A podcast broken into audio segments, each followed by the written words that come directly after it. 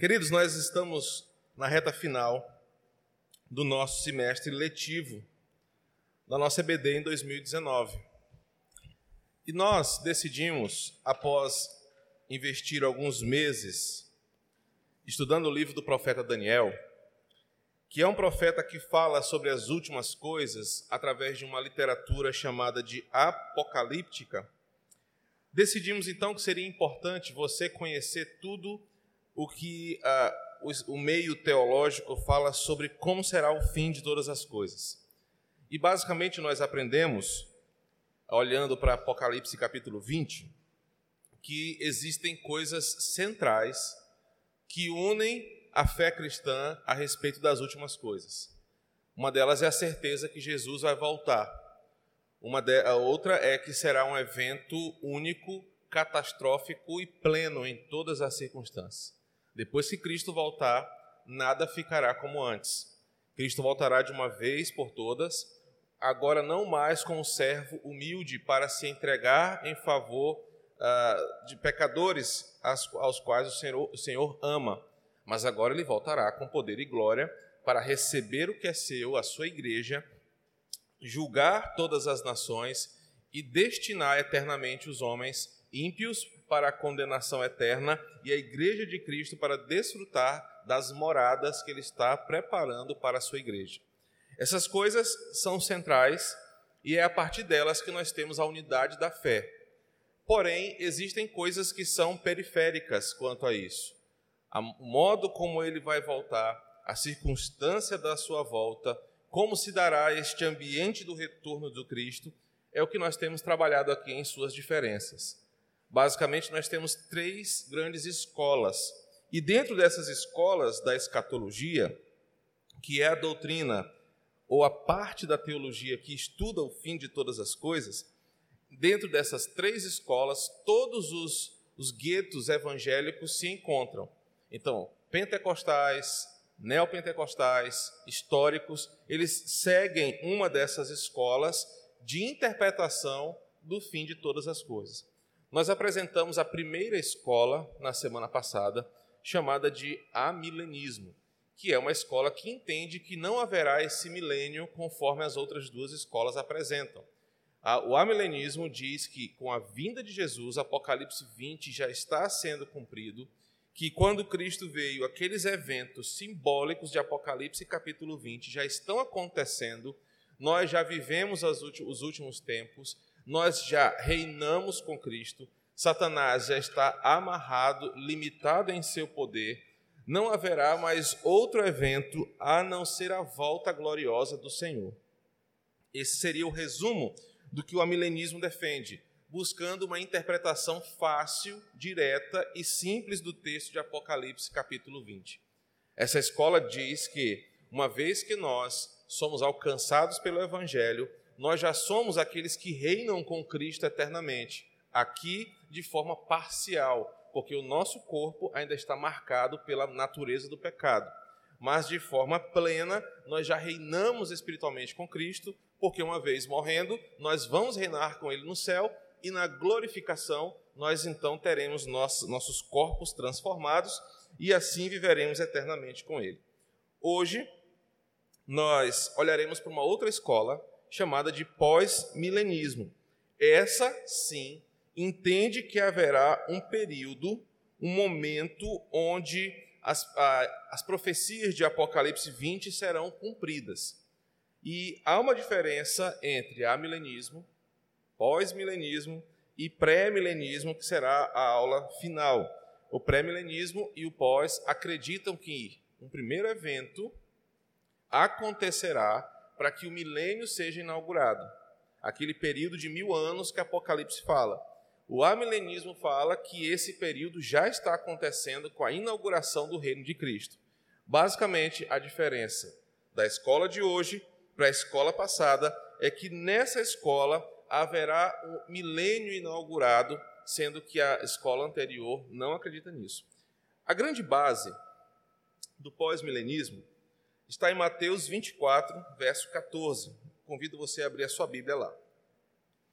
E eu preciso dizer que essa escola foi muito popular no meio evangélico até o período das grandes guerras. Era uma das escolas favoritas da academia teológica, era o pós-milenismo. Mas o período das grandes guerras colocou em choque essa escola e hoje ela caiu num descrédito teológico. Quase mais ninguém uh, defende o pós-milenismo como uma corrente escatológica.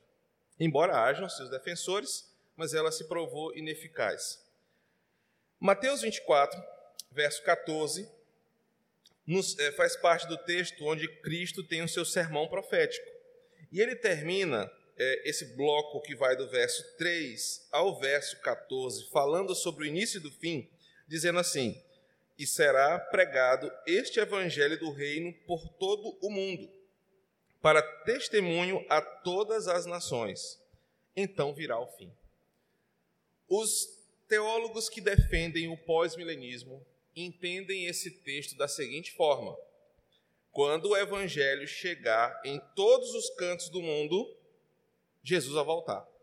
Nós devemos então ter pressa para pregar o evangelho em todo o planeta. E aí alguém muito sábio falou: e se um crente comprasse a Coca-Cola e colocasse no rótulo da Coca-Cola, Jesus te ama, a Coca-Cola ia alcançar todo mundo. E aí Jesus voltaria mais rápido. Outros, impulsionados pelo movimento de missão, falam: nós temos que enviar missionários, enviar missionários. Porque o evangelho tem que chegar em todas as nações, para que o fim venha. A relação que o pós-milenista tem com esse texto é a seguinte: Jesus só vai voltar quando o evangelho for pregado no mundo todo.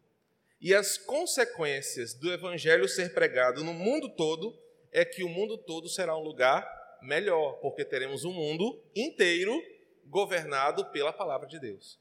Os pós-milenistas pensam que o evangelho vai ser pregado, deve ser pregado em todo o mundo, para que o mundo se torne um lugar digno de receber o seu rei. Por isso que quando pensamos no, no pós-milenismo, devemos conhecer a sua estrutura. Primeiro, o, o pós-milenismo acredita que todas as profecias apocalípticas, quase todas, já se cumpriram no passado. Semana anterior, na semana anterior, nós falamos sobre como o amilenista vê o livro de Apocalipse, ou na verdade, vê quase toda a profecia na Escritura. E nós aprendemos que os amilenistas enxergam as revelações de Apocalipse não como literais, mas todas com um sentido figurado. Apenas o retorno de Cristo será algo visível e pleno para a igreja. Mas visões como os sete cavaleiros, os sete flagelos, os sete candelabros, a mulher e o dragão, são to todas uma mensagem figurada, simbólica para aquele povo que recebeu aquela carta. Os amilenistas acreditam numa interpretação literal da mensagem para um povo que estava na época, eles liam aquele texto, entendiam através da linguagem ali uma mensagem para o seu tempo e não literal para hoje. Os amilenistas não acreditam que haverá um dragão daquele tamanho, não acreditam que haverá sete flagelos da forma como está ali, porque eles entendem ser uma linguagem figurada. Mas os irmãos que pegavam aquela carta no primeiro século entendiam o que aqueles sinais, aquela mensagem figurada queria dizer. Os pós-milenistas também entendem dessa mesma forma. Eles acreditam que as mensagens ali, elas são em partes figuradas, mas que algumas mensagens apocalípticas já se cumpriram ao longo da história. Essa é a abordagem reformada da interpretação historicista do livro de Apocalipse. O que que eles dizem? Que o livro de Apocalipse tem uma série de mensagens que vão dar pistas para o fim dos tempos. E à medida que essas profecias vão se cumprindo e nós vamos percebendo essas profecias se cumprindo, está indicando que Jesus está mais próximo de voltar. Por exemplo, quando falou-se sobre o retorno dos judeus para Jerusalém e em 1949 o Estado de Israel foi promulgado um Estado livre, uma nação. As pessoas entendem que aquilo ali é um sinal de que o Apocalipse está se cumprindo. Quando nós estamos nos rumores de uma terceira guerra mundial, as pessoas acham que o Apocalipse está se cumprindo. Quando foi anunciado que o Papa ou um presidente nacional, presidente de um país, está interessado em formar uma grande aliança política internacional para que um homem tenha poder de liderar as nações. Os pós-milenistas entendem que aquilo é o Apocalipse se cumprindo, então Jesus está mais perto de voltar. Talvez muitos aqui, pela influência dos uh, criadores da nossa denominação, tenham um pouco de pós-milenismo no seu coração, acham que essa é uma interpretação de Apocalipse o Apocalipse é como se fosse um calendário de eventos que vai se cumprindo até que Jesus volte. Muitos crentes têm essa interpretação e ficam antenados nos sinais para ver em que ponto nós estamos no livro de Apocalipse, porque, segundo eles, quando chegar perto de Apocalipse 20, Jesus vai voltar. Os pós-milenistas acreditam nessa interpretação e também interpretam as profecias como simbólicas. Por exemplo, os sete selos do Apocalipse tratam do Império Romano, desde o seu apogeu até a sua decadência. As sete trombetas simbolizaram o fim do Império Romano sobre o ataque dos bárbaros. A besta é o papado ou o poder romano.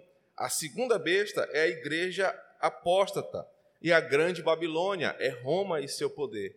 Então, os pós-milenistas vão entendendo as linguagens figuradas de Apocalipse com coisas que estão acontecendo. É, recentemente, no, no site do Globo, jornal Globo, saiu uma foto do. Eu não, eu não, lembro agora de cabeça o nome dele. O presidente da Coreia do, do Norte é o Kim Jong-un, num cavalo branco, numa floresta, e a mensagem foi o Cavaleiro do Cavalo Branco, e tinha toda uma reportagem ali sobre as vezes que aquele homem, Kim Jong, foi para essa floresta dele com o seu cavalo, que toda vez que ele retorna dali, ele tomou decisões que mudaram, ah, trouxeram um grande impacto para o mundo. Então, lá naquela reportagem, alguém chegou a falar: será ele o cavaleiro do Apocalipse? Os pós-milenistas estão olhando para esse homem com toda a sua ambição de poder, todo o seu poderio bélico nuclear, e achando que ele pode ser uma influência maligna para todo o mundo. Há pessoas que dizem que ele pode ser o filho da iniquidade que Paulo fala em Tessalonicenses. Alguém com tanto desejo de poder no seu coração, capaz de matar sua família, torturar o seu povo, desejando poder, possivelmente os pós-milenistas olham para ele e falam: Olha, nós estamos perto de se levantar o anticristo. Essa forma de entender a, a escatologia fez com que os pós-milenistas ficassem antenados nos sinais da volta. E isso aqui deu margem para que algumas seitas ficassem prevendo a volta de Jesus e tentando definir datas a partir desses calendários da volta de Jesus. O reino de Deus, para eles, para os pós-milenistas, começa em cada coração que se rende ao seu senhorio. Da mesma forma que os amilenistas, os pós-milenistas não entendem um reino físico, murado, com uma ética própria, que vai ser plantado neste mundo, como os pré-milenistas vão fazer na semana que vem para nós. Mas eles entendem que o reino de Deus é espiritual e que quando houver a restauração de todas as coisas, aí sim este planeta será o reino de Deus. Mas até então, o reino de Deus começa em cada oração, cada coração é espiritual quando cada crente aceita a Cristo. Olhem, é, percebam a lógica do pós-milenismo. Nós queremos expandir o reino de Deus. Essa foi a mensagem de Jesus, que o reino de Deus é como um grão de mostarda, que cresce, que torna-se uma árvore frondosa, que o reino de Deus é como uma semente, o reino de Deus é como um tesouro. A ideia que eles pensam é: quanto mais pessoas se converterem, mais o reino de Deus vai crescer, mais o império das trevas vai diminuir e o mundo será um lugar melhor, porque mais pessoas viverão no reino de Deus. Essa interpretação do reino, dele ser espiritual, não apenas geográfico, faz com que nós aprendamos uma coisa: que Israel é uma alusão não literal ao povo de Deus, ao povo judeu.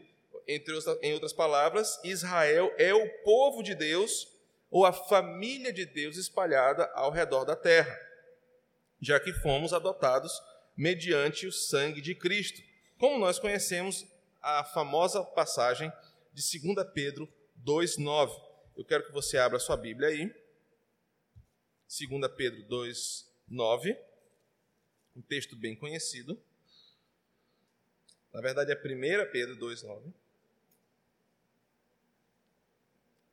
Vós, porém, sois raça eleita, sacerdócio real, nação santa, povo de propriedade exclusiva de Deus, a fim de proclamardes as virtudes daquele que vos chamou das trevas para a sua maravilhosa luz. Vós, sim, que antes não erais povo, mas agora sois povo de Deus, que nem tinhas alcançado misericórdia, mas agora alcançaste misericórdia. A interpretação que os pós-milenistas têm aqui, ela é concordante com o que o amilenismo pensa. Na semana que vem, o pastor Mário vai falar sobre o pré-milenismo e vai falar sobre um dos grandes problemas que o pré-milenismo tem em uma das suas vertentes é que ele diz que Deus tem dois povos, duas alianças, dois destinos separados para a sua criação. Um é Israel. Por isso que tem aqueles crentes que oram por Israel, que querem Israel, acham que a terra de Israel é uma terra santa, acham que lá tem um lugar especial no coração de Deus.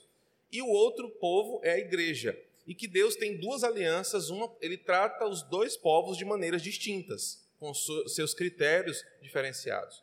Esse é o grande problema do pré-milenismo, porque tanto o pós quanto o amilenismo dizem o seguinte: Deus tem um povo, uma aliança, ele tem um pacto, e esse pacto começou com a eleição de uma nação que não entendeu o seu papel. Agora, esta nação se tornou todo aquele que recebe o seu filho. É o que João vai falar. Então, os pós-milenistas acreditam também que o reinado de Deus é espiritual. Israel se trata na Bíblia de todo o povo de Deus, não apenas judeus, e que através da pregação do evangelho, todo o mundo será cristianizado e submetido ao poder do evangelho antes do retorno de Cristo. Uma pergunta: é errado desejar que todo o mundo conheça o evangelho? Não. Pelo contrário é um desejo puro da igreja levar as boas novas de Cristo. A igreja existe como uma agência propagadora dessa boa nova. Nós queremos que as pessoas conheçam o que Cristo faz. Nós queremos que a, eh, o mundo conheça o que Cristo fez por nós. O problema do pós-milenismo é que ele acredita que o avanço do evangelho tornará o mundo um lugar melhor e a cadência dessa pregação e melhoria do mundo é que vai trazer Cristo de volta para o seu reino. Esse problema do pós-milenismo trouxe a ele um grande conflito. Por quê? Desde a reforma protestante, as grandes companhias de missão começaram a enviar missionários para os lugares mais longínquos da terra. Por exemplo, através dos irmãos morávios, um movimento de avivamento ah, na cidade de Zizendorf, na Alemanha, os missionários alcançaram a Groenlândia, a Islândia, o interior da África, a Ásia, a China. O evangelho começou a ser pregado em todo o mundo. Igrejas reformadas, impactadas pelo poder do evangelho e também pela perseguição, como a igreja puritana inglesa, enviou missionários para a América do Sul, para a América Central, para a América do Norte. O mundo inteiro começou a conhecer o Evangelho. Achava-se que quanto mais cristianismo, o mundo se tornaria um lugar melhor. O problema é que no início do século XX, duas grandes guerras mostraram que não adianta o Evangelho chegar até os confins da terra. O mundo vive um momento caótico, prescrito nas Escrituras como o fim dos tempos. As guerras, a fome, a, as, as invasões, a escravidão, tudo isso mostrou que, mesmo países cristianizados, não são lugares melhores do que outros lugares não cristianizados. A grande teoria do pós-milenismo caiu por terra. A ideia, a ideia deles é que quanto mais cristianismo, menos mal prático e teórico irá governar ou influenciar o mundo. Essa diferença entre a teoria e o que nós vemos dia a dia foi que começou a colocar o pós-milenismo em descrédito. Por exemplo, a, o pós-milenismo diz que quanto mais falarmos de Cristo, mais a pregação se tornará eficaz, mais pessoas virão ao Evangelho, menos resistência as pessoas terão no coração, porque o inferno tem sido atacado e perdendo as suas forças, ele não consegue segurar as pessoas. Mas eu pergunto, tem sido assim ultimamente? Por que, que tem sido cada vez mais difícil conversões genuínas? Por que, que menos pessoas têm procurado ao Senhor nos últimos tempos? Porque, ao contrário do que o pós-milenismo defende, o coração do homem, segundo a própria mensagem apostólica, tem se tornado mais endurecido, mais amante de si mesmo, mais ganancioso, mais inimigo de Deus, mais amante dos prazeres, mais desejoso pelo mal do que da presença de Deus. Então, o pós-milenismo, ele se mostrou como uma tentativa de melhorar o mundo gradativamente pela mensagem do evangelho à medida que essa mensagem estava sendo pregada e aceita. Embora eles entendam que a mensagem, em seu poder, não é uma obra meramente humana, eles acreditam que o Espírito Santo vai transformar os corações mundo, das pessoas. O pós-milenismo desconsiderou um grande uh, ponto da história da missão. A verdade é que a igreja, no livro de Atos, precisou da perseguição, do combate ao evangelho, para que ela fizesse a sua missão. Se você ler Atos, do capítulo 1 até o capítulo 13, você vai ver que ali o Lucas deixa muito claro um ponto: a igreja só fez alguma coisa quando ela foi atacada. Toda vez que a igreja na história teve o poder, ela piorou a situação. Um exemplo histórico: quando em 300, no ano 323 Constantino tornou o cristianismo a religião oficial de Roma. Não havia mais opositores. O cristianismo era a religião oficial do mundo. O mundo antigo, o Império Romano, adotou o cristianismo como uma religião oficial. Se o pós-milenismo fosse uma corrente é, correta em todos os seus aspectos, Jesus precisaria ter voltado ali, porque o cristianismo foi alcançado em todo o mundo. Mas tinha um mundo bárbaro, e esse mundo bárbaro, então, passou a ser alvo das campanhas militares religiosas de Roma. Só que o próprio Império Romano, através do seu bispado, através da sua cristandade, se mostrou corrupto. Uma grande divisão entre Império Romano do Oriente e do Ocidente dividiu o império, a igreja e a fé, mostrando que não adianta ter a religião cristã, a coisa não vai melhorar porque o coração do homem é marcado pela natureza carnal e pecaminosa. O pós-milenismo também diz que à medida que mais pessoas se converterem, a paz será instituída sobre a terra. A paz será o estado natural, atingindo até mesmo o relacionamento entre as nações. Aqui então será o milênio, quando o mundo inteiro receber o Evangelho, à medida que o Evangelho se torna maior do que as forças mundanas, a paz entre as nações, entre as pessoas, entre as ideologias será estabelecida e o milênio vai começar. É, há vários exemplos de que os próprios cristãos ah, protestantes, por exemplo, na Inglaterra, quando a igreja romana, perdendo força, de um, seu, de um dos seus maiores investidores, que era o reino inglês, para a força puritana, já havendo perdido na Alemanha para o movimento luterano, combateu um ataque, investiu um ataque que dizimou milhares e milhares de protestantes, obrigando os puritanos a fugirem para outros países. Eu acho que, se não me engano, foi a Batalha dos 100 Dias o nome dessa guerra. Eu não estou lembrado agora, mas foi em 1640, por aí. É, nessa, nessa batalha, ficou muito claro que não adianta levar a bandeira do Evangelho ou de Cristo. O mundo não conseguirá viver esse nível de paz estabelecido pelo pós-milenismo, ou, pelo menos, até então, não tem conseguido. O milênio, para eles, será um período real na Terra, onde a paz estará estabelecida, onde o Evangelho vai alcançar medidas globais e lugares longínquos, mas esse milênio, diferente dos pré-milenistas, não será um período de mil anos literais, porque lá no começo da aula eu falei, eles interpretam as mensagens de Apocalipse de forma figurada, simbólica. Eles dizem que haverá um tempo onde o evangelho ganhará tanto espaço que o mundo viverá paz. Será um reinado mais espiritual do que político.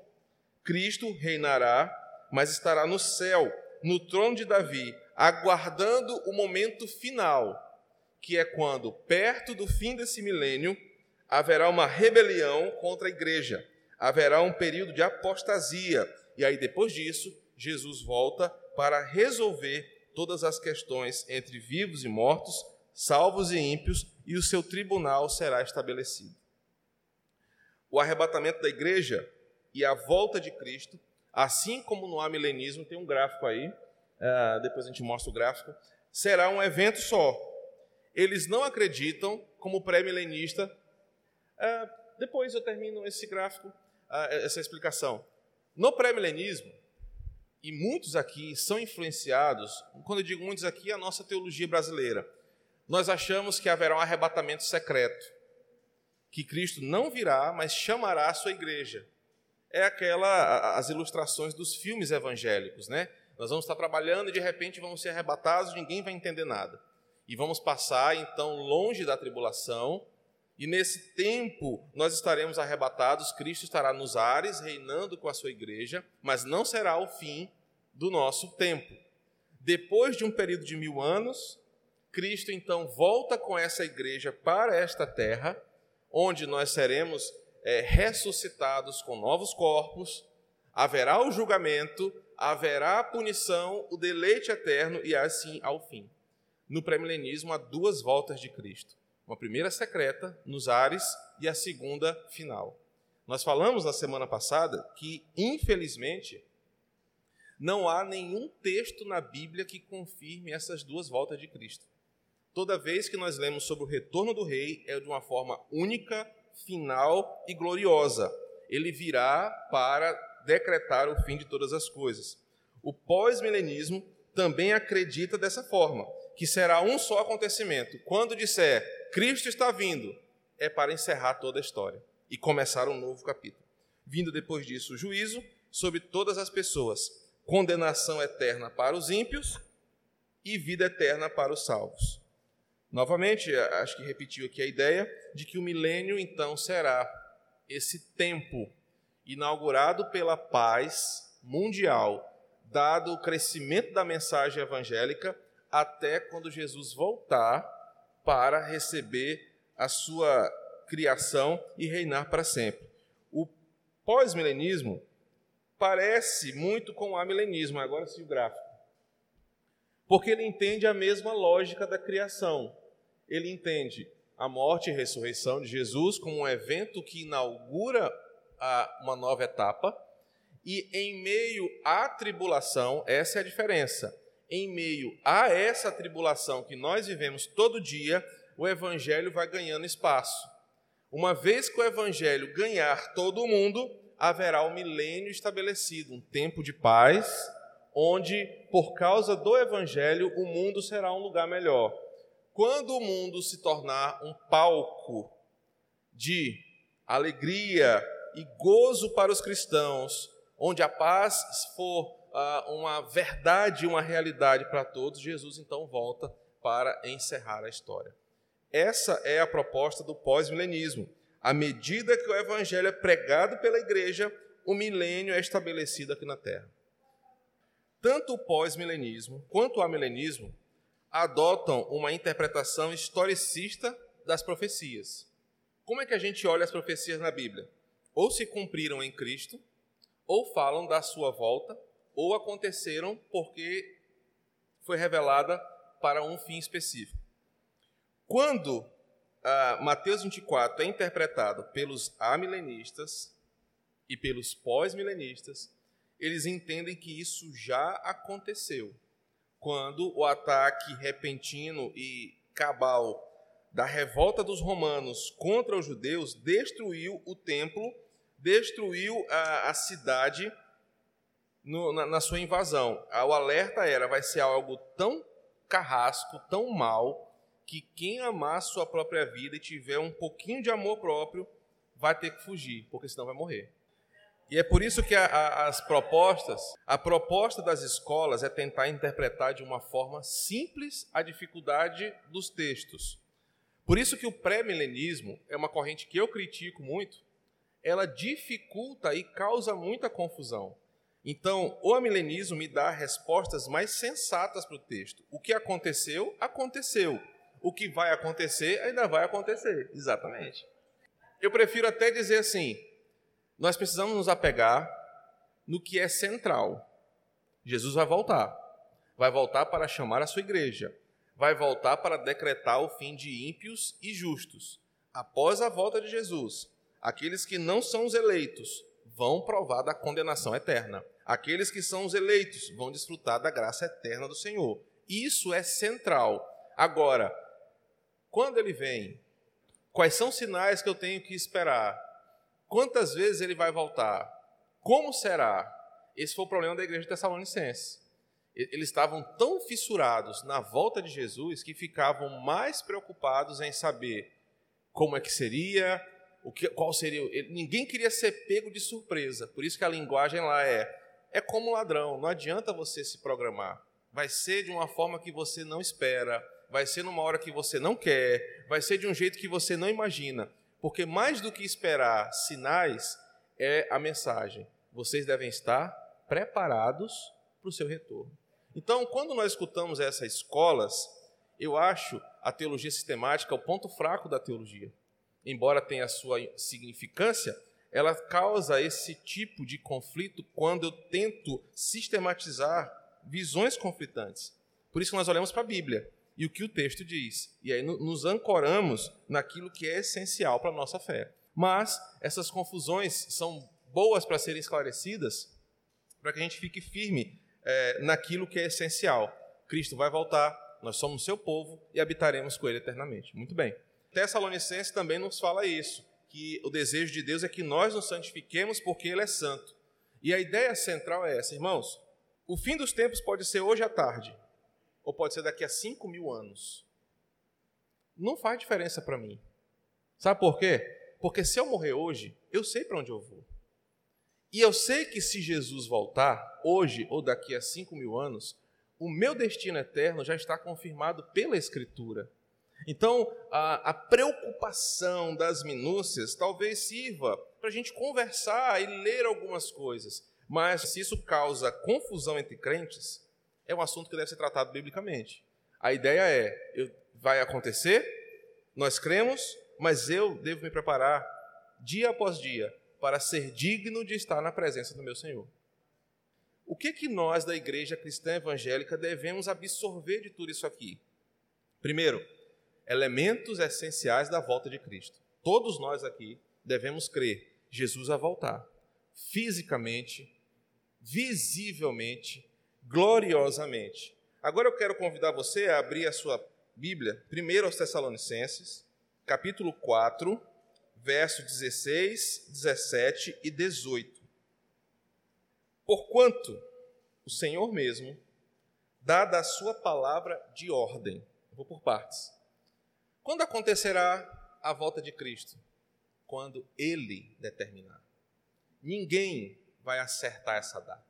Não há cálculo na terra, não há sinal previsionário, essa é a palavra, de previsão.